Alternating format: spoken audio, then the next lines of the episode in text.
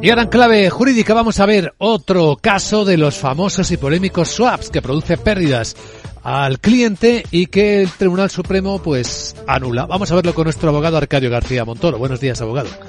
Buenos días, Vicente. ¿De qué hablamos? Pues de un contrato más que echa por tierra la justicia tras la pérdida de más de 280.000 euros por el cliente. El Tribunal Supremo insiste en que los swaps son productos complejos, aleatorios y de riesgo. Esencialmente eso. Swap significa riesgos. Bueno, y está dirigido a quien tenga formación suficiente, que eso no es fácil, ¿eh?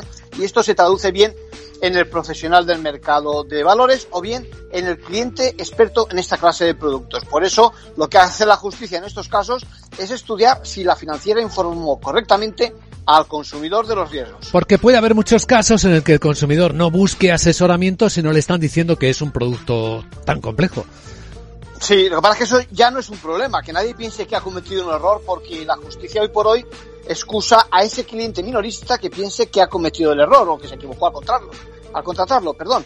Bueno, porque el principio fundamental es que el consumidor está necesitado de información y la entidad financiera está obligada a suministrársela de forma comprensible y adecuada. En este caso, se vendieron estos productos como garantía frente a eventuales subidas de tipos de interés cuando al entrar estos en esa espiral de bajada lo que podía producirle era un perjuicio económico con resultado de liquidaciones negativas como se produjo. En conclusión.